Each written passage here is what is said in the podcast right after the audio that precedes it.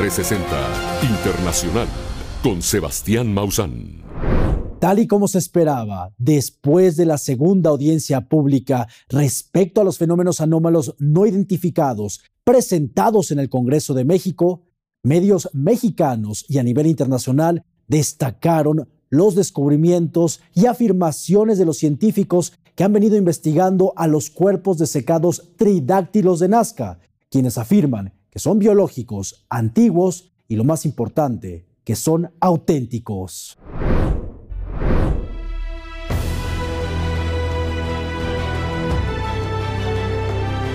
Tal y como se anticipó, las reacciones en todo el mundo en torno a la segunda audiencia pública realizada en el Palacio Legislativo de San Lázaro, y en donde se abordó el tema de la regulación de los fenómenos anómalos no identificados, no se han hecho esperar. Los noticieros y titulares de los principales medios de comunicación de México e internacionales han hecho eco de las declaraciones de los científicos y catedráticos que participaron en esta ponencia histórica, y en donde quedó de relieve que existen sólidos fundamentos científicos que confirman que los cuerpos desecados de Nazca son reales. En sus columnas, la prensa habla detalladamente en torno a los estudios y análisis que se han realizado a los cuerpos y destaca la participación de los científicos que estuvieron en esta sesión. Asimismo, en sus artículos, los medios de comunicación destacaron las iniciativas que se plantearon para la regulación del espacio aéreo mexicano y que contemplan la figura de los fenómenos anómalos no identificados. Reforma e iniciativa que está siendo impulsada por el diputado Sergio Gutiérrez Luna en colaboración con el periodista Jaime Maussan, quienes buscan que estas reformas sean votadas en breve para su aprobación en los próximos días. Asimismo, tenemos que señalar que al término de la audiencia, la prensa nacional y de otros países realizaron diversas entrevistas con los científicos que participaron en la audiencia, lo que está permitiendo que quienes están interesados en saber más de los cuerpos desecados de Nazca tengan mayor información en torno a este hallazgo que cambiará el rumbo de la historia. Incluso, los detalles de esta segunda audiencia alcanzaron a noticieros de la lejana nación de la India, poniendo de relieve la importancia de la realización de esta clase de sesiones que sin duda ponen a México a la vanguardia. Si bien es cierto que aún existe mucha resistencia a aceptar que estamos ante una realidad innegable, los medios de comunicación están entendiendo la importancia de cubrir y dar difusión a esta clase de noticias, que lejos de ser solo anécdotas, están escribiendo un capítulo trascendental para la historia de nuestro país. Información para Tercer Milenio 360 Internacional.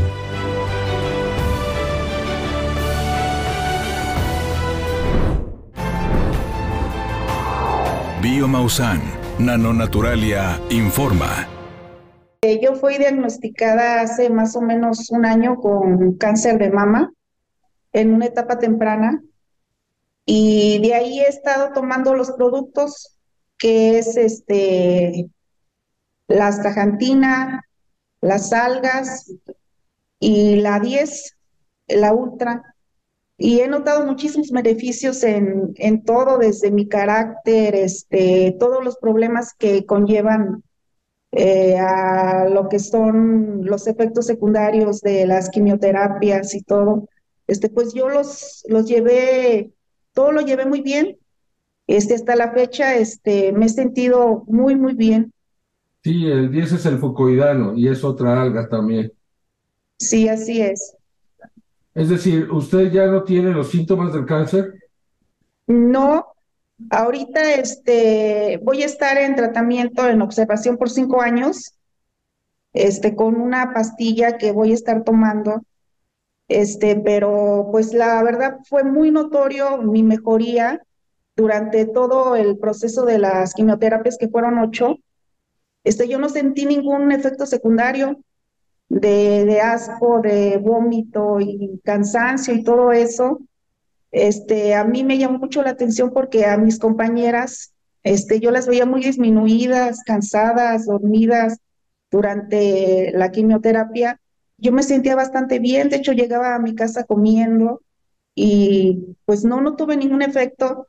Después este, de las radioterapias que fueron también 15, Tampoco sentí ningún efecto secundario, cansancio ni, ni nada. Todo, todo estuvo muy bien. y yo eso se lo atribuyo a los productos que, que he estado tomando. Es decir, usted veía a otras personas que no tomaban estos productos que sí eran afectadas por la, tanto por la quimio como por las radios. Así es. Sí, la verdad sí, sí era muchísima la diferencia. Todo el mundo me decía, es que te ves como si no tuvieras nada. E igual me sentía, me mejoró muchísimo, de hecho, hasta el estado de ánimo. Yo padecía también de, insomnio, este, tenía mucho tiempo ya durmiendo medicada, este, y a raíz también de, de los productos, este, ya duermo, duermo muy, muy bien. Se controló también todo lo que fue el, el sueño. Es decir, que pues sí, fue muy satisfactorio el consumo de estos productos. Sí, claro que sí, muchísimo, muchísimo. La verdad estoy muy, muy agradecida con, con usted, señor Maussan, por todas sus investigaciones, porque la verdad que nos ha venido a cambiar este, la vida a muchas personas que tenemos algún padecimiento con estos productos que la verdad es una maravilla. Bio Maussan, Nanonaturalia, informó.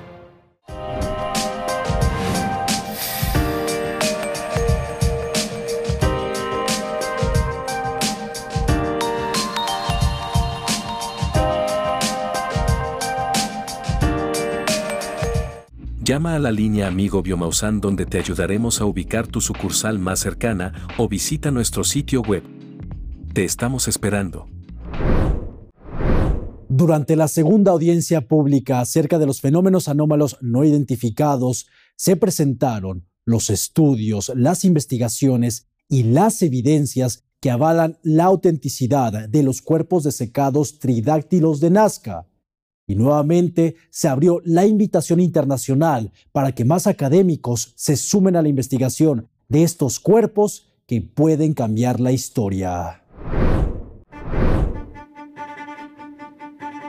En un hecho histórico, el Congreso de México llevó a cabo la segunda audiencia pública sobre los fenómenos anómalos no identificados, encabezada por el diputado Sergio Gutiérrez Luna y el director de Tercer Milenio y Tercer Milenio 360 Internacional, Jaime Maussan evento en donde se presentaron evidencias contundentes de la autenticidad de los cuerpos desecados de Nazca encontrados en Perú y donde se pidió que exista transparencia y fácil acceso a la información sobre el fenómeno ovni. Todo esto con la finalidad de que los mexicanos, el mundo y las nuevas generaciones expandan su visión sobre que podríamos no estar solos en el universo para presentar estas evidencias sobre las denominadas como momias tridáctilas de Nazca, autoridades, científicos e investigadores del Perú presentaron los estudios, evidencias y análisis de ADN realizados a estos cuerpos no humanos, en donde se dejó más que claro que nunca se ha afirmado que sean seres extraterrestres, sino que se trata de especímenes no humanos y reales, de los cuales aún se investiga su origen y que se buscan proteger como patrimonio histórico de Perú. Ahora que viajé a Perú, encontré que el descubrimiento es mucho más grande de lo que se pensaba. Hay otras especies, hay mucho más. En este momento me encuentro en el proceso de proteger todo ese patrimonio del Perú para que no sea extraído, para que no salga, para que se conserve en el lugar donde está y poder motivar a instituciones internacionales, a que lleguen al lugar, puedan excavar y obtener esos cuerpos, que sean ellos mismos los que hagan las investigaciones. Asimismo, se presentaron las imágenes de un cuerpo desecado nuevo que aún está siendo estudiado, pero que comparte características anatómicas con las innumerables momias de Nazca que se han encontrado con anterioridad. Finalmente, se instó a todas las instituciones y especialistas interesados a no juzgar sin fundamento a los cuerpos desecados de Nazca, por lo que la invitación para realizar estudios e investigaciones profundas a estos seres continúa abierta para encontrar su verdadero origen, un hecho que podría cambiar la historia. Información para Tercer Milenio 360 Internacional. Nuevamente, uno de nuestros colosos de fuego, el volcán Popocatépetl, fue escenario de la presencia de objetos voladores no identificados ingresando a su cráter. Al continuar, aquí en Tercer Milenio 360, internacional. Ahora le vamos a presentar la carta firmada por 11 catedráticos de la Universidad de Ica en Perú, quienes han investigado a fondo a los cuerpos desecados tridáctilos de Nazca. Esta carta es de suma importancia que se dé a conocer en el ámbito científico. Aquí le presentamos las declaraciones de los catedráticos de la Universidad de Ica en Perú. Universidad Nacional San Luis Gonzaga. Año de la Unidad, de la Paz y el Desarrollo. Pronunciamiento de la Universidad San Luis Gonzaga, ICA, sobre el caso de los cuerpos desecados tridáctilos de Nazca. La Universidad Nacional San Luis Gonzaga, UNSLG, ICA Perú, a través de su equipo de investigación, desea dirigirse a la comunidad científica a nivel nacional e internacional, así como a las autoridades y al público en general, para informar sobre nuestra labor de estudio en relación a los cuerpos desecados tridáctilos con características tanto humanas como reptilianas que han sido conocidos en los medios de comunicación como las momias de Nazca. Estas momias fueron descubiertas en las provincias de Palpa y Nazca, en el departamento de Ica, Perú. A medida que el tiempo ha pasado, este hallazgo ha adquirido notoriedad en los medios de comunicación, generando controversia y debate. En este sentido, deseamos aclarar y comunicar lo siguiente. 1. El 1 de agosto de 2019, la Universidad Nacional San Luis Gonzaga, UNSLG de Ica, Perú, recibió cuatro cuerpos desecados con características tanto humanas como reptilianas. Estos especímenes fueron entregados por el periodista Jorge Israel Mantilla Carvajal en virtud de su derecho a la reserva y en cumplimiento del principio de confidencialidad de la fuente de información, conforme al artículo segundo, inciso 18 de la Constitución Política del Perú. La entrega de estos cuerpos se llevó a cabo con el propósito de su custodia, conservación y la realización de investigaciones destinadas a esclarecer la autenticidad de dichos especímenes desecados. 2. El cuerpo de mayor tamaño, al que denominamos María, presenta una talla similar a la de un ser humano, pero con notables diferencias anatómicas, entre las que destacan un cráneo alargado y la presencia de tres dedos tanto en manos como en pies. El análisis osteológico e imagenológico de las extremidades muestra una armonía y congruencia estructural, sin evidencia de mutilación de falanges, y más bien evidencia secuelas inflamatorias en la columna dorsal y los pies, excepto en el caso del cuerpo más pequeño, que hemos denominado guaguita. 3. Los cuerpos de menor tamaño, que tienen aproximadamente 60 centímetros de longitud, exhiben una estructura morfológica y anatómica que difiere significativamente de la humana. La piel presenta características morfológicas y histológicas que se asemejan a las de los reptiles, y tanto las manos como los pies son tridáctilos. Además, poseen cráneos voluminosos y su sistema óseo y articular en general se diferencia notablemente de la anatomía humana, mostrando rasgos y características atípicas, únicas y sui generis. Es importante destacar que no se han encontrado elementos rígidos o metálicos de unión y soporte en las articulaciones de todo el cuerpo. Debido a la singularidad de estos cuerpos y las marcadas diferencias anatómicas y estructurales, se requieren investigaciones más exhaustivas para comprender mejor su naturaleza. 4. El análisis metalúrgico llevado a cabo mediante microscopía electrónica de barrido, SEM, de un implante metálico pectoral, reveló un hallazgo importante. Se determinó que el implante está compuesto por una aleación de varios metales, siendo el osmio el elemento predominante. Es relevante destacar que el osmio es un elemento que oficialmente fue descubierto por Smithson Tennant y William Hyde Wollaston en el año 1803. Debido a sus propiedades eléctricas, el osmio se utiliza en la fabricación de algunos dispositivos electrónicos y en la producción de sensores. Adicionalmente, el estudio microscópico a través de la metalografía óptica ha revelado la existencia de una matriz de microestructuras con microporosidades y microinclusiones en el implante. 5. Sin embargo, a pesar de los avances que apuntan hacia la confirmación de que estos cuerpos son biológicos reales y la presencia de osmio en un implante metálico, es evidente que se necesitan estudios más exhaustivos debido a las marcadas diferencias morfológicas y estructurales que han sido detectadas mediante la anatomía comparada. Por lo tanto, es importante destacar que estos resultados preliminares no son concluyentes. 6.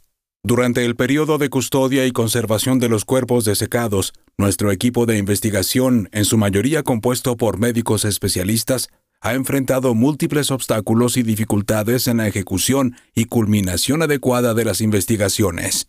Estos desafíos incluyen la pandemia, limitaciones presupuestarias, falta de apoyo institucional, carencia de logística, equipos y tecnología necesarios, así como interferencias legales por parte de entidades como el Ministerio de Cultura y el Ministerio Público, entre otros. A pesar de estos obstáculos, logramos llevar a cabo estudios imagenológicos basados en radiografías y tomografías, utilizando recursos proporcionados por los propios investigadores y estudios metalúrgicos con el apoyo de la Universidad Nacional de Ingeniería, UNI. 7. Es importante destacar que en ningún momento el equipo de investigación ha afirmado que estos cuerpos pertenezcan a seres extraterrestres.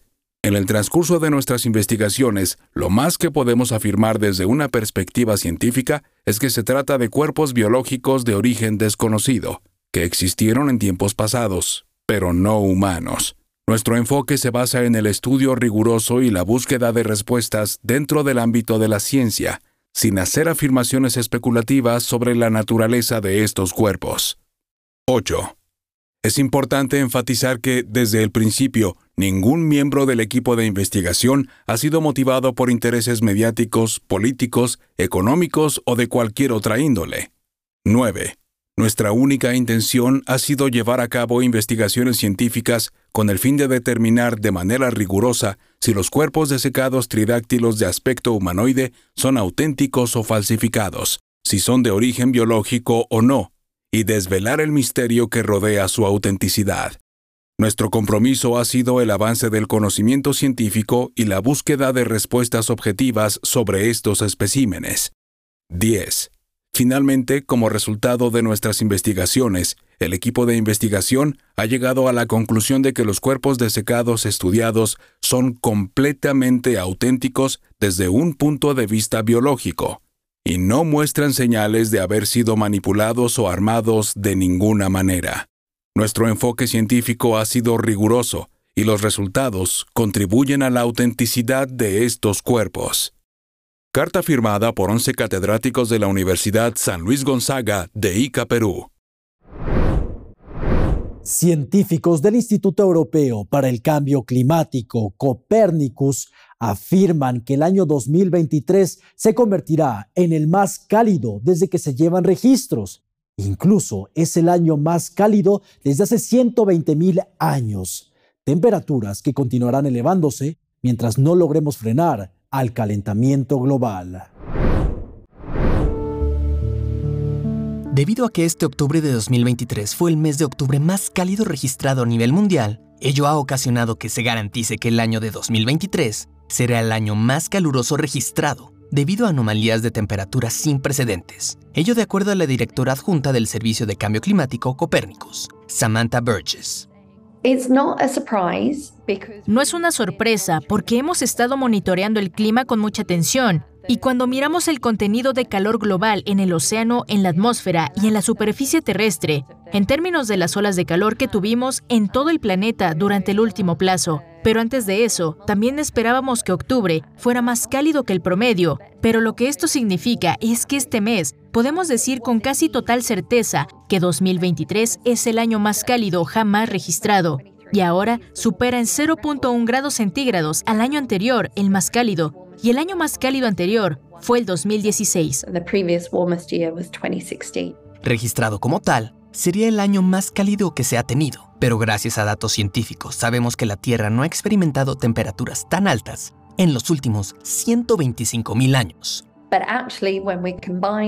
Cuando combinamos nuestros datos con los del IPCC, podemos decir que este año es el más cálido de los últimos 125 mil años. Entonces, obviamente, no se trata de datos instrumentales, de datos satelitales, como los que estamos usando, sino de datos sustitutos, digamos de depósitos de cuevas, depósitos de coral, núcleos de hielo, que se remontan en el tiempo para darnos una estimación de lo que la temperatura solía ser con el clima.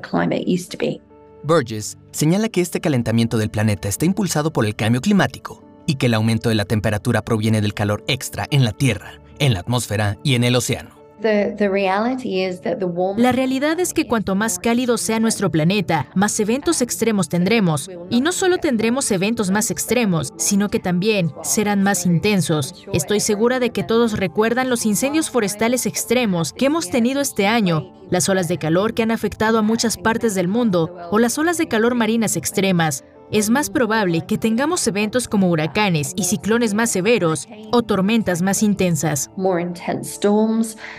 Por último, Borges enfatizó la necesidad apremiante de una acción climática urgente y ambiciosa antes de la COP28, afirmando que nunca ha habido un mayor sentido de urgencia, exhortando a los líderes mundiales a crear políticas climáticas más revolucionarias. Información para Tercer Milenio 360 Internacional.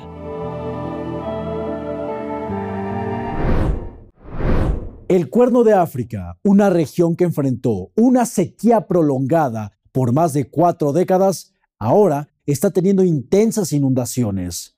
De acuerdo a los expertos, irónicamente esta región antes sufría por la falta de agua y ahora está sufriendo por el exceso de agua. Aquí le presentamos la situación que enfrenta el Cuerno de África. Gran parte del sur de Somalia y el norte de Kenia están bajo el agua después de que las fuertes lluvias de esta semana provocaron inundaciones que han dejado una devastación generalizada, como se muestra en las siguientes imágenes.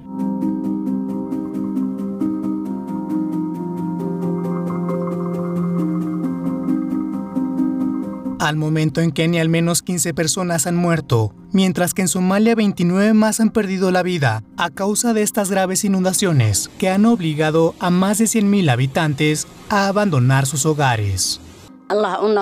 Nuestros refugios fueron arrasados por las aguas. Hay niños desaparecidos. No sabemos si están vivos o muertos. Pedimos ayuda urgentemente a los organismos de socorro.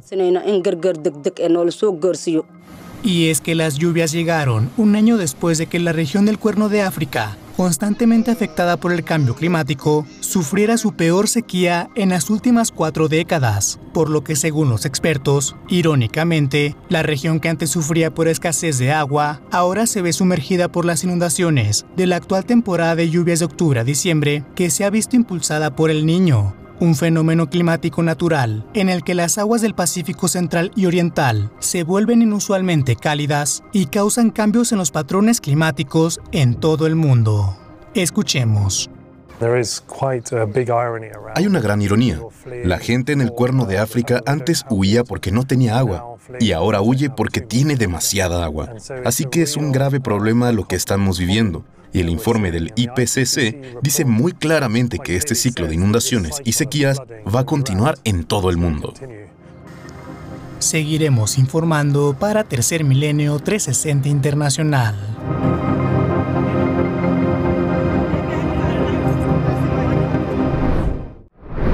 Nuevamente se presentó el fenómeno de una bola de fuego en el cielo, la cual se ha captado en Gaza, Brasil y diferentes lugares del mundo. En esta ocasión ocurrió en el estado de Indiana, en la Unión Americana. Al continuar de esta pausa.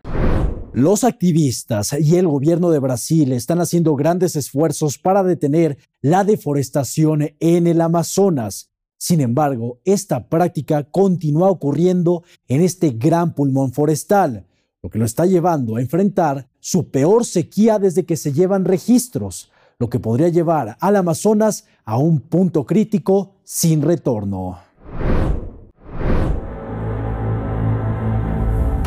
La Amazonía brasileña está en un punto crítico luego de que la ganadería a gran escala, la crisis climática y fenómenos meteorológicos como el niño causaran que uno de los pulmones del mundo experimente la peor sequía registrada en su historia. Octubre, noviembre y diciembre suelen ser un periodo de transición a estas alturas, la estación seca normalmente habría llegado a su punto máximo y los ríos y acuíferos comenzarían a reponerse. Pero las lluvias se niegan a llegar. Los últimos pronósticos sugieren que las lluvias no volverán a la mayor parte del Amazonas hasta finales de noviembre. Muchos ríos de la región, incluido el caudaloso Río Negro, han caído a niveles no vistos desde que comenzaron las mediciones hace más de un siglo. Aunado a ello, también está el hecho de que las temperaturas en muchas zonas han alcanzado niveles récord.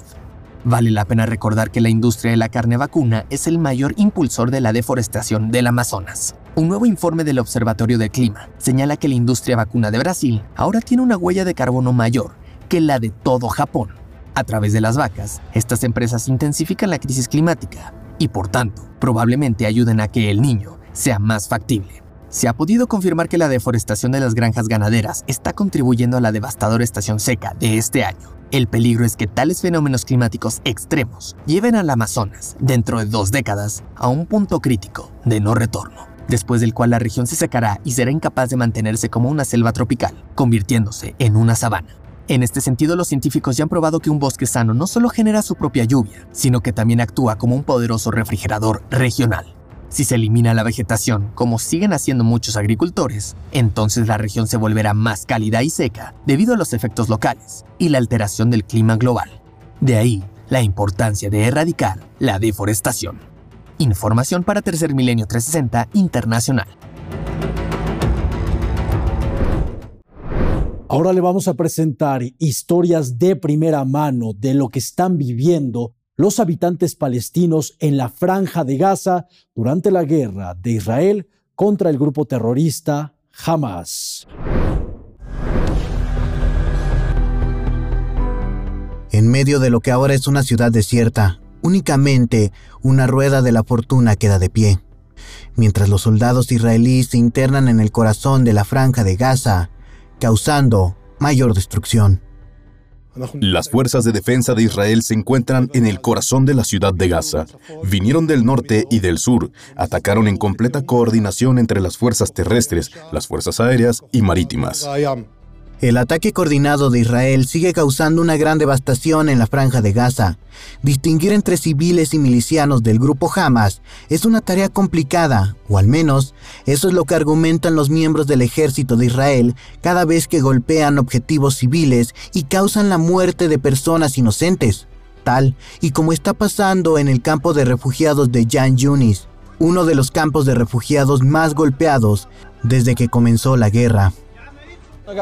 Estábamos sentados en paz, cuando de repente un ataque aéreo del F-16 aterrizó en una casa y la hizo estallar junto a tres casas más. Atacaron sin previo aviso. Nada. La gente iba y venía. Civiles, llenos de sangre. Una anciana, un anciano y otros se quedaron bajo los escombros. Todavía no los han encontrado. Y es que luego de los intensos ataques, las camillas con heridos, especialmente con niños, no se hacen esperar en los hospitales, y mientras los heridos son atendidos de urgencia por los médicos, sus familiares lloran desesperadamente ante la tragedia.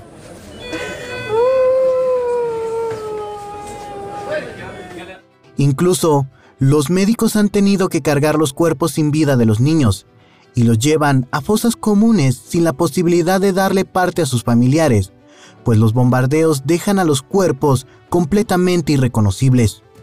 Y es que ante esta situación, esta es la terrible advertencia que han dado los médicos en la franja de Gaza. Estamos experimentando un desastre de atención médica. Todos los suministros médicos se han agotado y miles de pacientes heridos y enfermos dentro de los hospitales podrían ser asesinados. La invasión a la franja de Gaza continúa y con ello la inminente muerte del pueblo palestino. Seguiremos informando para Tercer Milenio 360 internacional. Los habitantes de la ciudad de Darfur, en Sudán, los cuales han tenido que huir a su país vecino de Chad, dicen que están siendo asesinados violentamente por el grupo paramilitar de Sudán en lo que llaman ellos una limpia étnica. Aquí le presentamos todos los detalles. Las personas que han huido a Chad derivado del conflicto en Sudán han vuelto a denunciar que las fuerzas paramilitares de apoyo rápido de Sudán, en conjunto con milicias árabes, habían asesinado a varias personas del grupo étnico Masalit en Aramata, un distrito cercano a El Genina. De acuerdo a un periodista del medio Reuters, vio a hombres armados dirigiéndose a El Genina desde Darfur, tras lo cual se dio a conocer que se produjo una matanza. Mujeres que dicen haber huido del conflicto de Sudán hacia Chad nos hablan de las constantes matanzas por parte de las fuerzas de apoyo rápido y de las milicias árabes. Nuestra gente allí en Armata fue asesinada y desplazada. Los niños son masacrados, el dinero y las pertenencias de las mujeres son robadas y ellas no pueden escapar. Me dijeron que mataron a mi hermano y no sabemos dónde está. Yo, mi madre y los hijos de mi hermana vinimos a Chad. No sabemos dónde está mi padre, no pudimos encontrarlo. Quemaron todo y se llevaron todo. No trajimos nada con nosotros. Solo Dios y nuestra ropa. Por su parte, la ONG Médicos Sin Fronteras ha logrado documentar que desde el pasado fin de semana, al menos 200 sudaneses han muerto en ataques directos mientras emigraban hacia Chad. Y añadieron que en los primeros días de noviembre, al menos 7.000 sudaneses han cruzado la frontera con Chad por lo que han advertido que el número de muertos en estos ataques puede aumentar drásticamente en los próximos días. Información para Tercer Milenio 360 Internacional. En el zoológico de Brookfield, en Chicago, ocurrió un suceso inédito.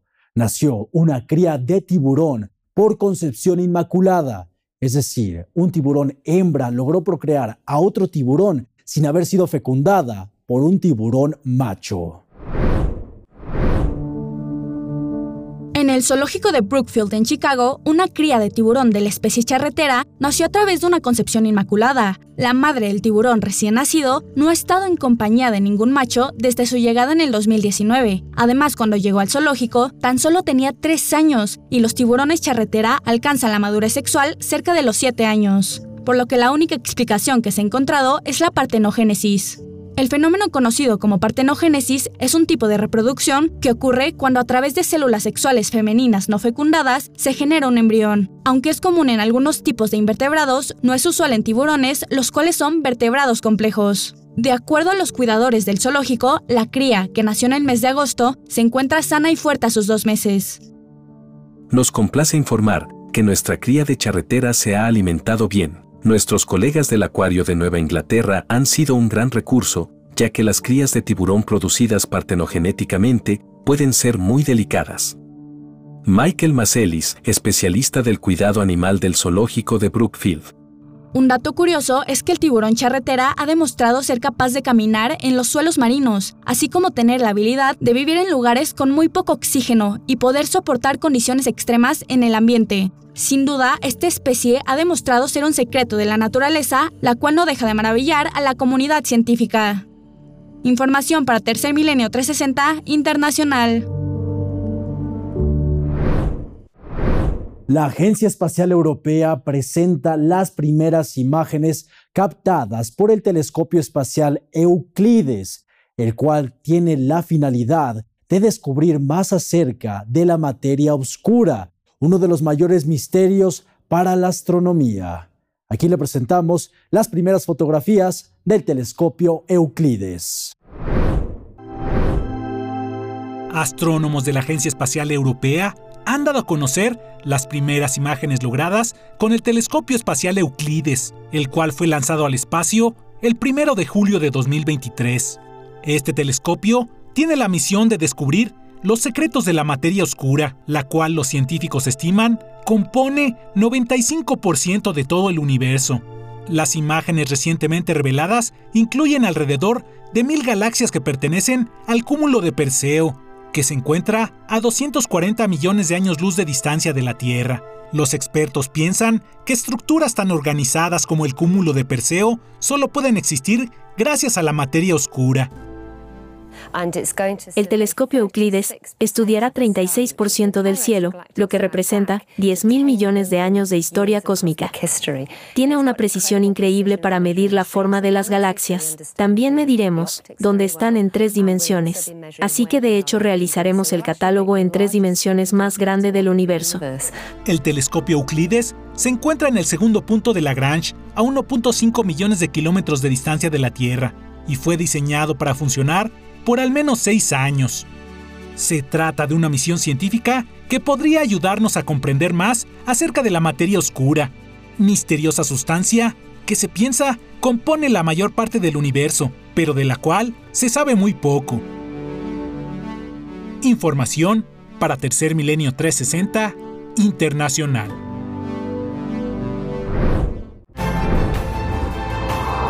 Biomausan. Nanonaturalia, informa.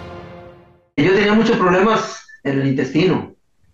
Tenía, pues, no, no, no funcionaba.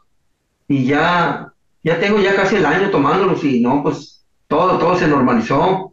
Las piernas también no podía estar mucho de pie. Y ya, gracias a Dios, todo, todo está normal. Agradezco infinitamente. ¿Quién se lo recomendó? ¿Por qué los empezó a tomar? Yo los empecé a tomar, lo, lo empezó a ver a usted en su programa, en su programa que sale los domingos. Y, dije yo, pues voy a, voy a probar, a ver, a ver, a ver, a ver si me resulta. Y sí, desde, desde los primeros días lo, lo empecé a notar la diferencia. Y, y todo, todo empezó a funcionar perfectamente bien. Se normalizó todos los problemas que tenía de salud, el intestino, la presión, la, el azúcar, todo, todo se corrigió. Y lo he recomendado a todos, a todos mis compañeros, los que están, que tienen algún malestar, alguna enfermedad. Les digo, es maravilloso el producto, lo recomiendo ampliamente. ¿Usted tiene diabetes? Sí. ¿Y qué ha visto en ese sentido? Eh, pues que se normalizó totalmente el azúcar. Antes me salía, pues no me salía tanto, ¿no? Me salía de 120, 125, pero ahora ya, ya siempre, siempre sale 90, 93, me salen casi siempre. ¿A cuánto tiempo vio los resultados? Yo lo empecé a ver como a los 15 días. ¿En qué lo sintió en su intestino? En el intestino, que todo empecé a, con las evacuaciones ya normales, normales, normales ya. Se corrigió todo el, pues que, que no, que no, no podía obrar. Y se corrigió eso, gracias a Dios. Y luego siguió lo demás, la presión, el... Sí, la, presión también, seguido se me alteraba y, y, ya, ya, ya no, ya todo está normal. La vista también, lo borroso se, se corrigió. Biomausan, Nanonaturalia, informó.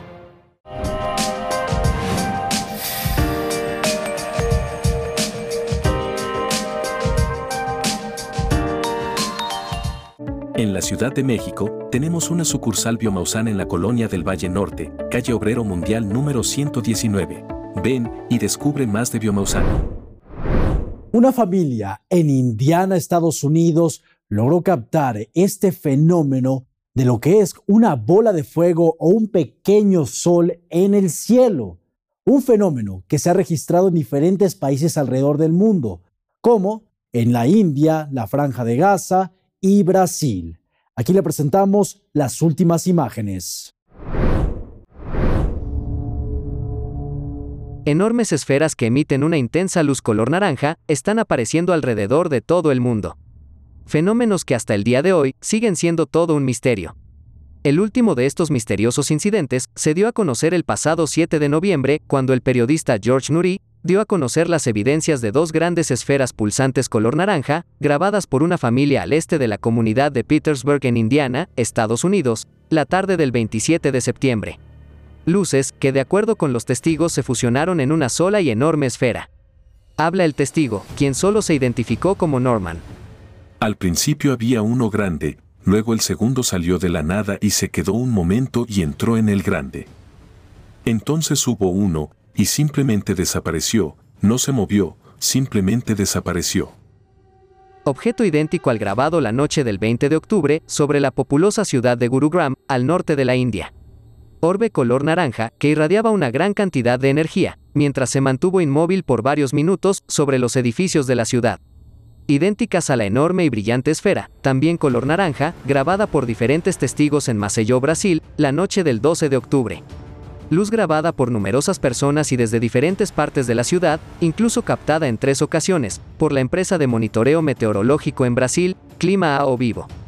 Finalmente, las manifestaciones lumínicas también fueron observadas durante las primeras horas del actual conflicto entre Israel y el grupo terrorista Hamas.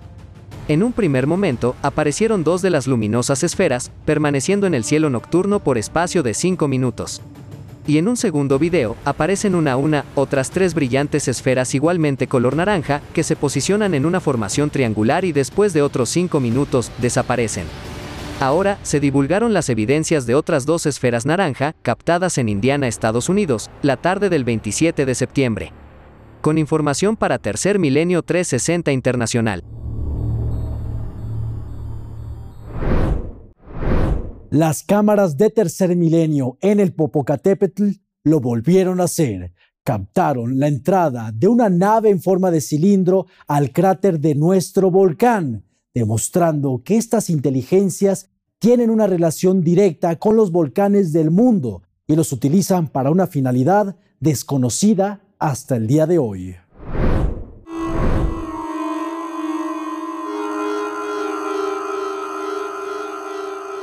Observó lo que ocurrió. De nueva cuenta, un objeto ingresa directamente al cráter del volcán Popocatépetl. Esto ocurrió el 6 de noviembre del 2023. Por medio de la cámara de monitoreo volcánico de tercer milenio, se logró registrar cómo este fenómeno anómalo no identificado aparece de pronto muy cerca del cráter y se introduce en su interior. En el acercamiento, podemos apreciar en cámara lenta cómo aparece y avanza y dejamos de verlo en la columna de vapores y gases que está emitiendo en esos momentos este volcán activo de México. Al aplicarle un filtro a la imagen, podemos apreciar perfectamente los detalles de este importante avistamiento. Al congelar un cuadro de la toma, podemos determinar que presenta forma de cilindro. En este punto, en un máximo acercamiento, podemos ver que es de dimensiones considerables. Además, en este momento, el objeto se encuentra parcialmente dentro de los vapores y gases cuya temperatura oscila entre los 600 y 900 grados centígrados por lo que no es posible que un artefacto hecho por el hombre realice este tipo de maniobras en un volcán. Lo que estamos viendo en las imágenes demuestra que existe un portal dimensional en donde literalmente estos objetos desaparecen. Ahora, veamos más evidencias en donde se observa que entran y salen objetos del cráter del Popocatépetl. 14 de octubre del 2021. Un objeto en forma de cilindro aparece del lado izquierdo del cráter y entra directamente y desaparece. 28 de febrero del 2022, un objeto sale del cráter del volcán, se aleja y desaparece. El 30 de noviembre del 2021, la cámara de tercer milenio de monitoreo volcánico registró como un objeto en forma de cilindro aparece y desaparece en el mismo punto. Si recordamos la extensión del cráter, oscila entre 700 y 800 metros, el objeto de acuerdo a estos datos debió medir 100 metros, aproximadamente. Se trata de un fenómeno anómalo no identificado. Estos ejemplos son una pequeña muestra de un número considerable de grabaciones que confirman sin temor a equivocarnos que en el volcán Popocatépetl existe una especie de portal dimensional, el cual al parecer es utilizado de forma frecuente por tecnología no humana. Información para Tercer Milenio 360 Internacional.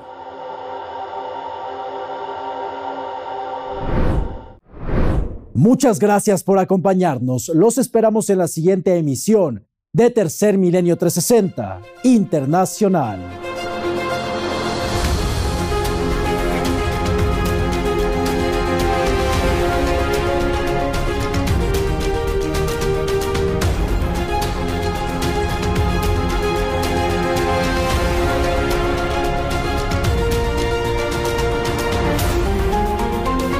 Esto fue Tercer Milenio 360